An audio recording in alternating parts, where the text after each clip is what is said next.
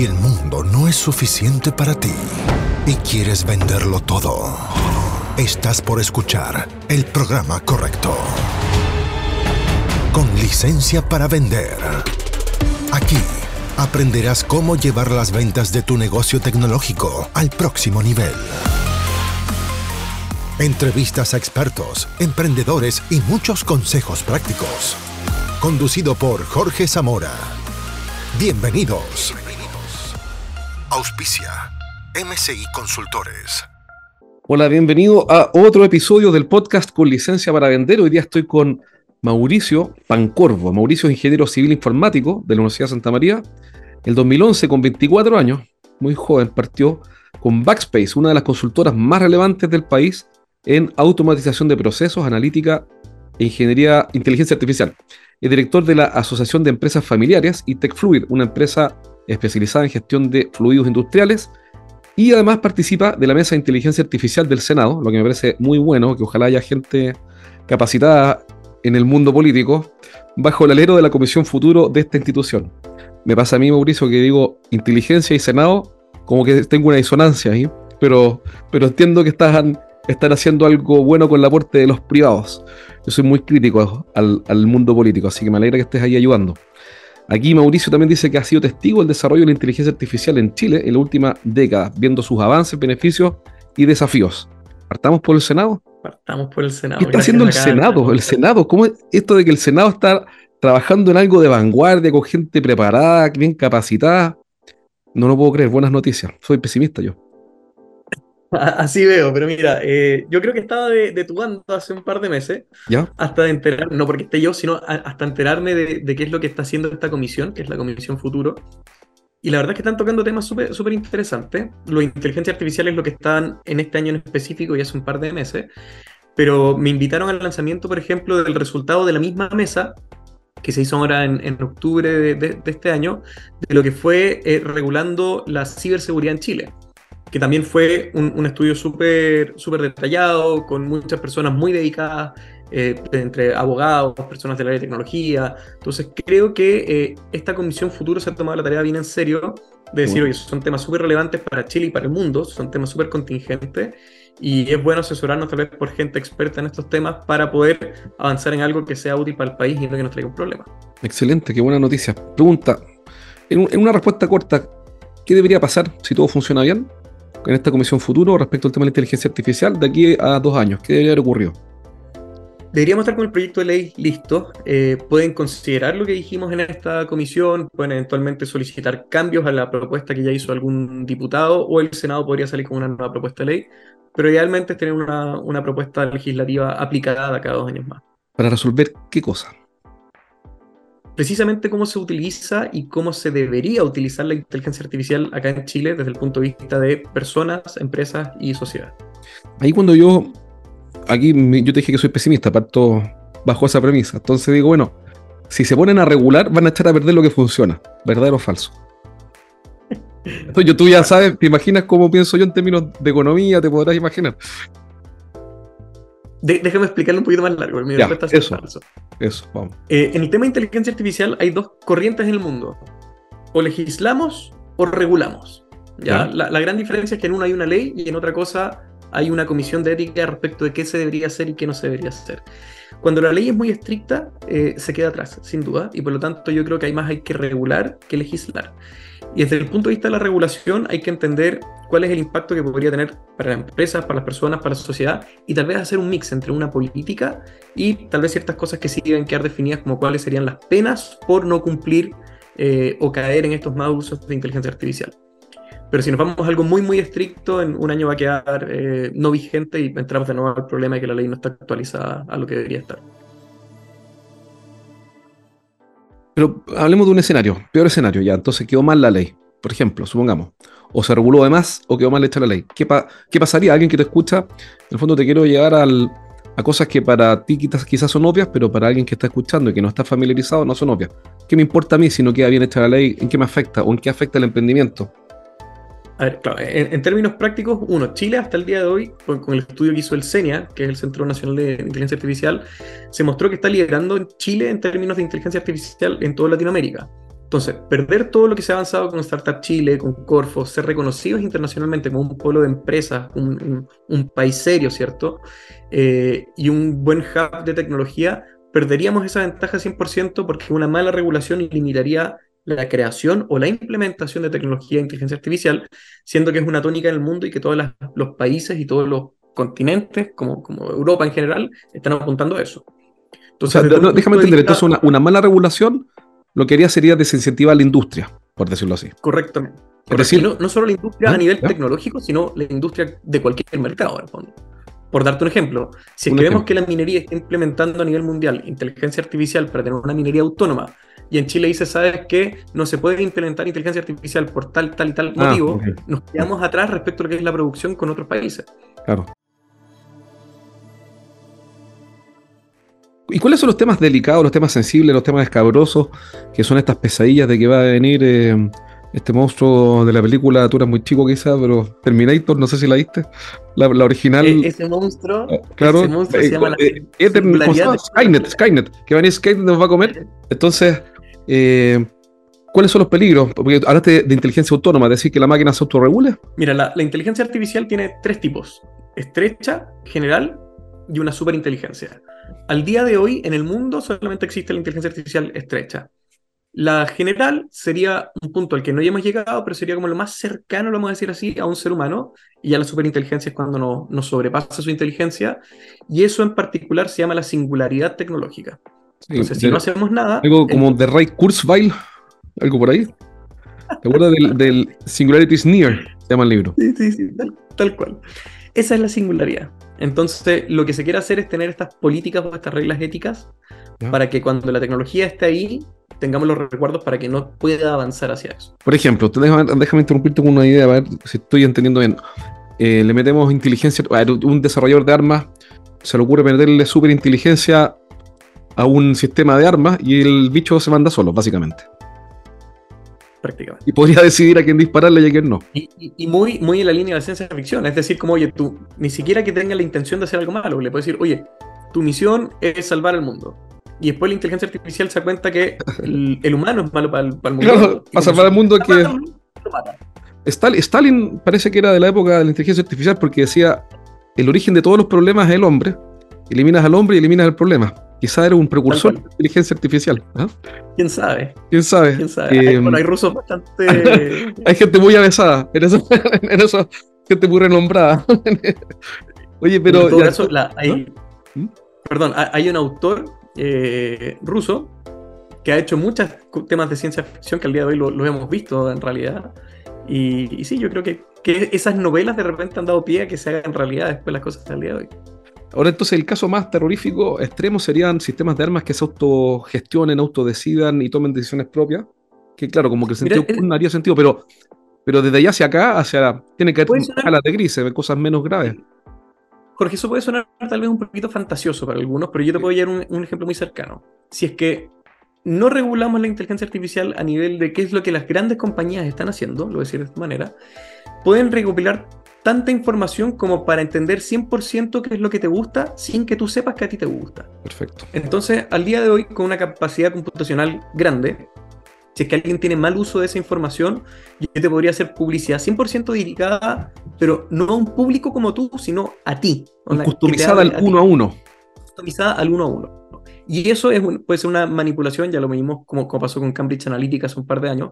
Eh, eso puede ser una manipulación, de, una manipulación del cerebro de la persona y, llegar a que haga cosas que usualmente no cree que haría, pero como que lo sacan de su contexto y lo, manipulan. O sea, en el fondo, hay podríamos pensar en regulaciones que eh, en, la industria del armamento, que es fácil imaginárselo, eh, pero también el mundo de, la, de, la, política, por la cual yo podría hacer campañas electorales usando una ventaja ¿Una ventaja injusta o no? ¿Una ventaja para influenciar a las personas con campañas uno a uno, mostrándole cosas que sean... ¿Dónde regula en, el uso de la información que no sea fake, que sea verdadera? ¿Dónde está el límite? eso podría decir, bueno, si la gente es inteligente, que use la cabeza y que filtre. Yo podría decir eso, siendo muy liberal. Eh, sí, difícil rayar, rayar esa línea, ¿cierto? ¿Dónde está la inteligencia para poder discernir? Es uno de los grandes conflictos al día de hoy a nivel mundial respecto de cómo identificar que sea eh, algo elaborado por inteligencia artificial. Y las compañías, las, las empresas están tratando de poner de acuerdo y decir, ok, todo lo que nosotros hagamos y no sea generado por un humano debería ir o con un sello de agua, con algo, pero ah, debería declararlo que es así. Y si es que alguien no cumple, eh, esa persona se puede ir a la cárcel. Eso es lo que el mundo al día de hoy, así, octubre, está, está planteando. Eso hace sentido. Pero, mm tiene cierto sentido, pero después se van a ciertos extremos que hacen que sea difícil de regular. Doy el ejemplo. La ley europea de inteligencia artificial, la que están proponiendo, que quieren tenerla vigente en 2025, eh, establece esto según riesgo. Alto riesgo para la sociedad, mediano riesgo para la sociedad o bajo riesgo para la sociedad. Y tú dices, claro, ¿quién califica cuál es el riesgo para la sociedad según los intereses de quién?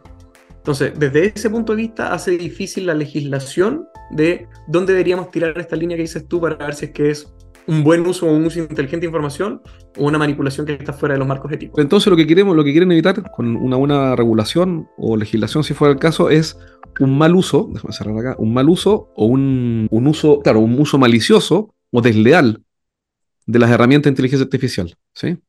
Sí, yo, creo que, que, la palabra de fondo que pueden estar buscando es que cumpla los marcos éticos establecidos por la sociedad actual tú sabes que, esos marcos éticos van a ir mutando en el tiempo, pero que la sociedad actual define estos marcos éticos en los cuales se puede mover y no mover.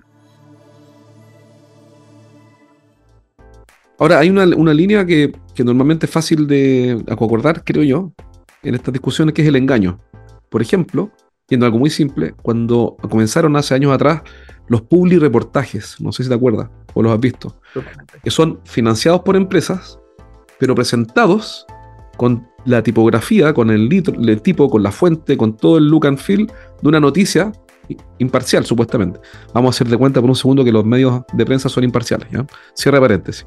Supone, suponiendo eso, entonces las compañías, no sé si has visto, dice, eh, laboratorio alemán lanza nuevo medicamento para tratar, obviamente, la artritis, pero tienen que poner la señal esa, el, signo que dice que es publicidad tiene un nombre eso, eh, se llama publicidad contextual, pero tiene un nombre como public reportaje o noticia eh, pagada, para que la persona tenga la, alerta de que lo que está recibiendo es publicidad con el envase de información neutral.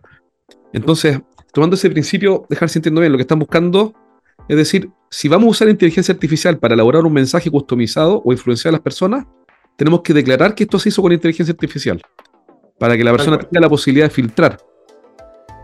Exactamente. E, e, es, precisamente eso, el ejemplo es idéntico. También eso ya se ha visto el día de hoy en redes sociales. O sea, si es que tú ves los, famosos influencers en, Instagram, ¿cierto? Cada vez que hacen una campaña deben declarar que en el fondo es como en alianza pagada con o algo.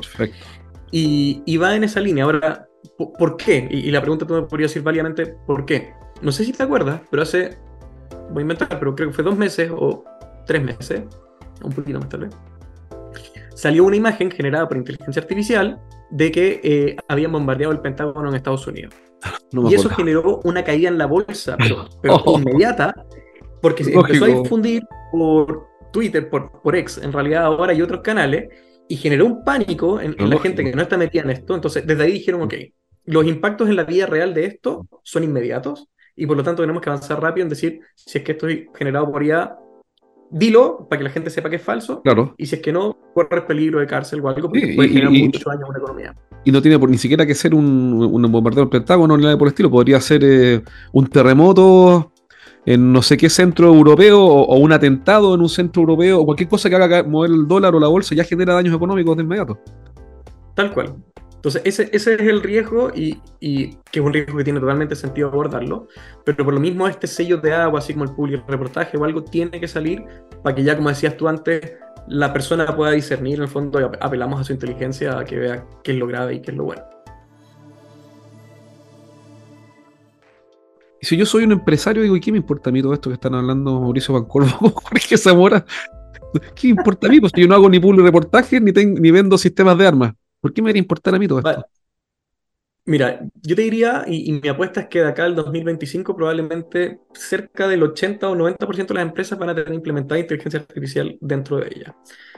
Algunas ya la usan y no, no, lo, no lo saben, o sea, desde esta visión artificial que reconoce la factura y va sacando los puntos y los mete al sistema del, del ERP, cualquier regulación que infrinja eh, o que se vea afectada en la propiedad de esos datos, por ejemplo, que es otra, otra ley, la de eh, propiedad de datos, eh, podría traerle un grave problema de que eventualmente o no está cumpliendo con la norma, por ejemplo, o está haciendo cosas que por la comisión o por la legislación o por la regulación están fuera de norma, porque está tal vez recopilando datos y no le está dando el trato que les debe dar, por ejemplo. Yo creo que eso va a ser, lo que tú dices va a ser transversal, ¿ah? el, tema del uso de los datos. Hoy día hay una ley, en Chile por lo menos, bueno, creo, que es copia de la norma europea, no me acuerdo, que es la ley de protección de datos. Exacto. Entonces, eh, claro que impacta, porque todas las empresas, si lo entiendo bien, de alguna forma recopilan datos de clientes, usan datos, y esos datos creo que lo que está detrás es que son propiedad del dueño de los datos, del que metió los datos. O, algunos aspectos de los datos son propiedad de él, no, no, todo el dato, pero algunos aspectos, como que, me obligan a tener cuidado y condiciones de, uso, de administración, de, cómo los guardo, si es que los expongo o no, si los puedo vender o arrendar. Entonces, un, un emprendedor que esté escuchando y que tenga 2.000 clientes en su base de datos, ya tiene que por lo menos preocuparse si cumple o no con la, legislación actual. Y, esos datos van a estar asociados necesariamente a herramientas de, inteligencia artificial. Los datos son el alimento de este asunto. Entonces le va a tener que importar sí o sí. Tarde o temprano van a terminar todos. Sí o sí. Te felicito, lo dijiste perfecto. Ah, nada, que Ya, perfecto. Estoy aprendiendo acá. Yo, yo, hago estos podcasts porque son asesorías gratis para mí. Aprendo. El que más aprende aquí soy yo. Tomo notas. De verdad, tengo nota de todo. Oye, y, cuál es la Ya hablamos de los peligros que llega Skynet y nos destruye a todos, desde ahí hasta que nos vayamos presos a Colina 1 por usar mal los datos de nuestros clientes, ¿cierto? Por haber sido negligentes. Eh, pasando por toda la gama de grises, todo este amplio margen de, que la, publicidad o, lo que sea. Pero, ¿cuál es la oportunidad ahora? Ya hablamos de todos los peligros espantosos. ¿Qué oportunidad hay? Mira, oportunidades para las empresas, yo creo que en la medida que sigue avanzando el tiempo, lo voy a decir de esta manera, el acceso a este tipo de tecnologías, que son tecnologías de punta, ha bajado muchísimo. Entonces, por un lado, creo que es redundante hablar de eficiencia de costos o en el fondo oportunidades de venta, pero por otro lado también eh, se habla y salió un, premio Nobel hace poco diciendo que si es que esto sigue el curso que está siguiendo, eventualmente eh, la sociedad para la siguiente generación, hablemos de tus hijos, mis hijos, eh, probablemente su semana laboral debería ser de 3.5 a 3 eh, días laborales. En la eficiencia que esto se está generando. Seguramente para tareas más manuales o repetitivas, me imagino. Sí, efectivamente. Todo lo que es manual. Hay, una sigla que a mí me gusta harto, que existen dos tipos de inteligencia artificial. La que veníamos usando antiguamente, la inteligencia artificial lleva más de 70 años en el mercado, que es la predictiva, y lo vamos a asociar tal vez como con el lado izquierdo del cerebro, el lado racional. Y acaba de generar esta gran disrupción, ChatGPT, que es la inteligencia artificial generativa, lo asociamos más a lo creativo. Y hay una sigla en inglés de wins, como de ganar, eh, que viene a ser por writing, eh, images, numbers y sounds, es cuando eh, escrituras, sonidos, números y cosas de ese estilo. Y en eso la inteligencia artificial también se está generando muy buena. Entonces, si tienes que hacer una tarea escrita, probablemente inteligencia artificial generativa te va a funcionar mucho. Si tienes que analizar sonidos o generar imágenes, ahí te va a impactar harto. Entonces ya vamos avanzando en esa línea hasta que lleguemos a lo que te mencionaba antes, que, que todos lo están buscando, que es la inteligencia artificial general. Oye, y mm, pregunta, la, diferencia entre la estrecha y la general antes de la superinteligencia cuál es? Son, son las tres, de hecho, es Estrecha, general y superinteligencia. ¿Y la diferencia entre la general y la estrecha? La estrecha, que es la que tenemos el día de hoy, cumple un solo propósito. Entonces, por ejemplo, tú dices, ChatGPT es muy bueno escribiendo, ahora analiza un poquito de imágenes, lo cual está ahí. Tengo otro que es de análisis de video, tengo otro que es de análisis de sonido, pero cumplen funciones muy en particular y todavía no, no son capaces de conectar puntos que están fuera del contexto que yo le estoy dando. Perfecto. En cambio, la general, como digo, como cualquier ser humano va a tener un cerebro, lo vamos a llamar así, han desarrollado que va a poder conectar puntos más allá de la tarea en específica para cual se le, se le creó, se le ordenó. Comencé a leer un libro que ya está quedó obsoleto, que se llama The Future of the Professions. Yo dije, aquí con esto voy a estar en la cresta de la ola, pero fue antes de ChatGPT y, y, no lo he terminado. Yo creo que no lo voy a terminar porque ya, porque ya perdió sentido. Claro, ya perdió sentido. La pregunta es, eh, ¿a qué me debería dedicar yo si soy emprendedor?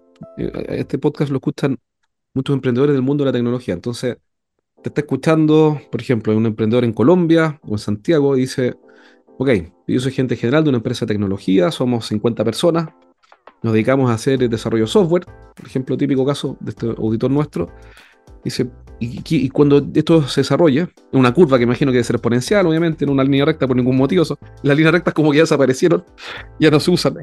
Eh, entonces, ¿y a qué me debería dedicar yo como gente general? ¿En qué cambia mi trabajo?